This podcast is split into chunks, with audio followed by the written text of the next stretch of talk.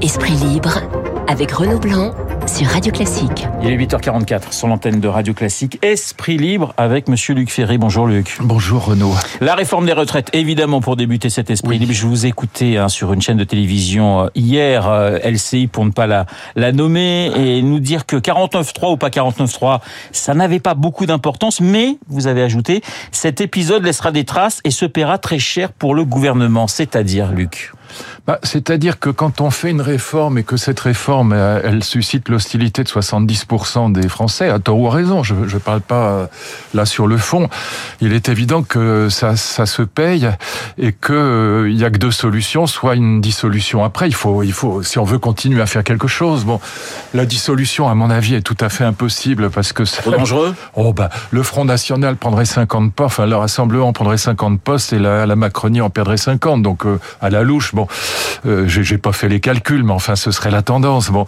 et donc euh, il ne reste que le remaniement, et donc euh, euh, il faut surtout que la loi qui vient après, la loi sur l'immigration, elle ne se fera pas avec la gauche. Donc ça veut dire qu'il faut qu'à un moment ou à un autre, si Emmanuel Macron veut continuer à faire quelque chose pendant les trois ans qui lui restent à vivre à l'Élysée, il faut un accord, un accord de gouvernement avec la droite. On va revenir sur cette, cette, petite musique du remaniement, mais, mais tout d'abord, le 49-3, ça sonne quand ça même. Change pas chose. Mais ça sonne un peu mal à l'oreille, hein, tout de même. Bah, c'est pas l'idéal. C'est ouais. évident que l'idéal, c'est quand même que ça passe avec un accord DLR. Mais, mais, mais de toute façon, euh, le, le 49.3 fait partie de la Constitution.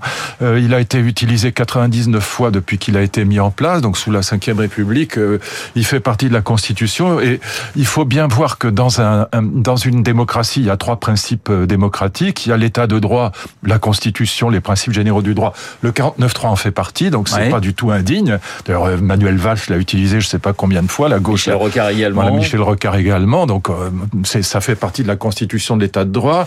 Euh, deuxièmement, il y a la représentation nationale, c'est-à-dire les parlementaires. Et troisièmement, il y a le droit de grève, le droit de manifestation, il y a la rue.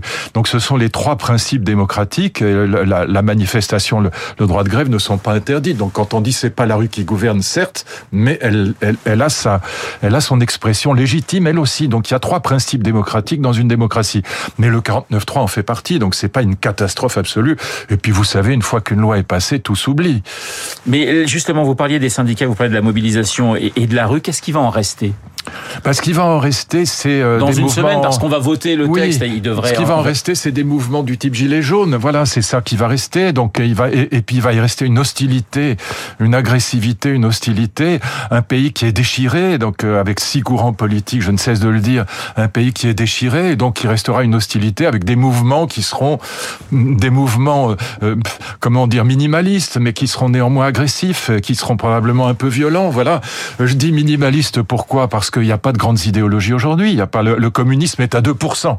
Est-ce que vous connaissez un maoïste aujourd'hui? Il n'y en a pas. Un trotskiste. Les anciens maoïstes, j'en connais beaucoup. Les anciens, mais les, oui, ils sont passés souvent à l'extrême droite d'ailleurs. Ouais, ils sont ouais, souvent ils sont au, Rassemblement ils national. Partout. Ils sont un petit peu partout. Bah, écoutez, moi je pense par exemple à quelqu'un que j'aime bien par ailleurs, c'est Robert Ménard. Bon, Robert Ménard, il n'était pas maoïste, il était trotskiste, mais mais enfin il est aujourd'hui au, au, Rassemblement national ou proche du Rassemblement national. Donc il y a, il y a eu une évolution de l'extrême gauche vers la droite ou vers parfois l'extrême droite ou en tout cas vers la Macronie, comme mon ami Danny Cohn-Bendit. Bon, et donc euh, l'extrême gauche n'existe plus aujourd'hui. Euh, la Nupes n'est pas n'est pas l'extrême gauche des années 68. Hein, l'extrême gauche des années 68, c'était le maoïsme, le trotskisme, c'était c'était dur, voilà. Et puis le, le, le communisme montait jusqu'à 30% de l'électorat, en tout cas 25% de l'électorat. Bon, donc il y avait une grande idéologie révolutionnaire, bon, à mon avis catastrophique, hein, mais je, je le dis franchement, mais qui pouvait booster les mouvements sociaux. C'est pas le cas aujourd'hui.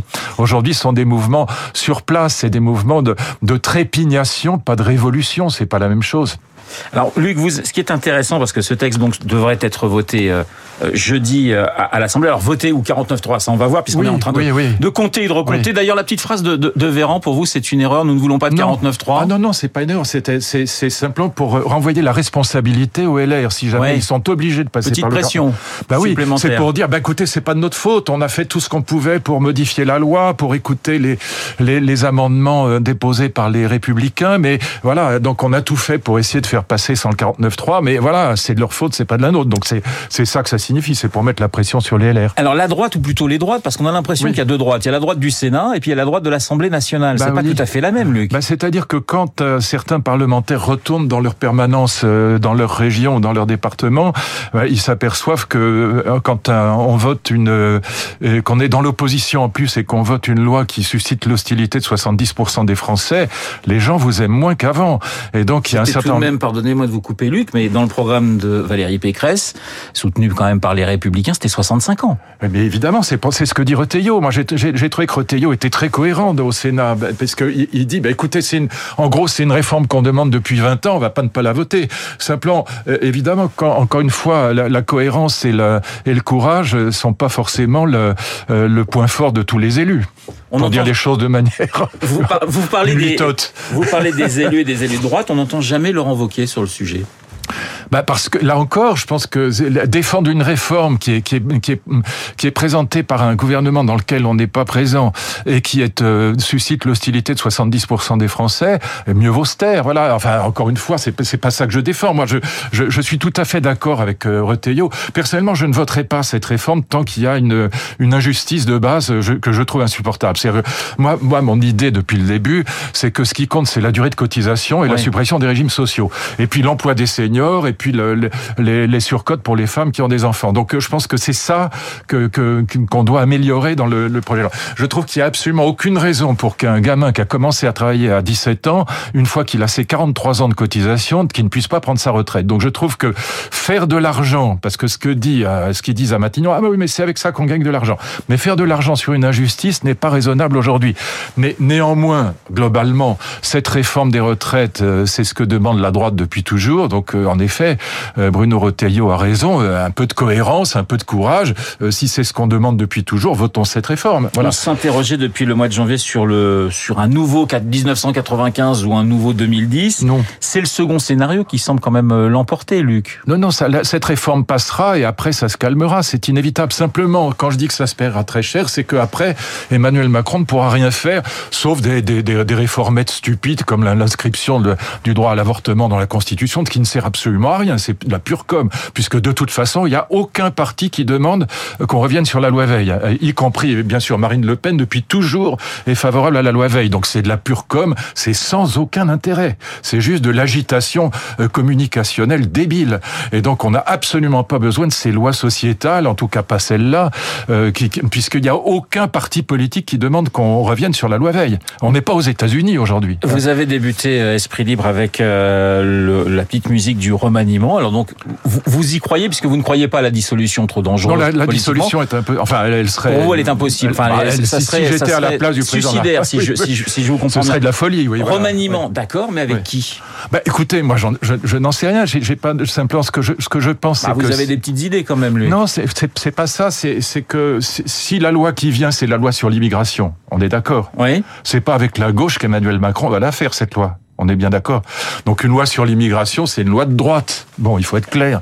Et donc euh, s'il veut faire passer cette loi, c'est avec la droite. Donc s'il s'il fait un remaniement, euh, c'est c'est une deuxième chance pour la droite de revenir, la droite républicaine, de revenir dans le de revenir dans le jeu politique.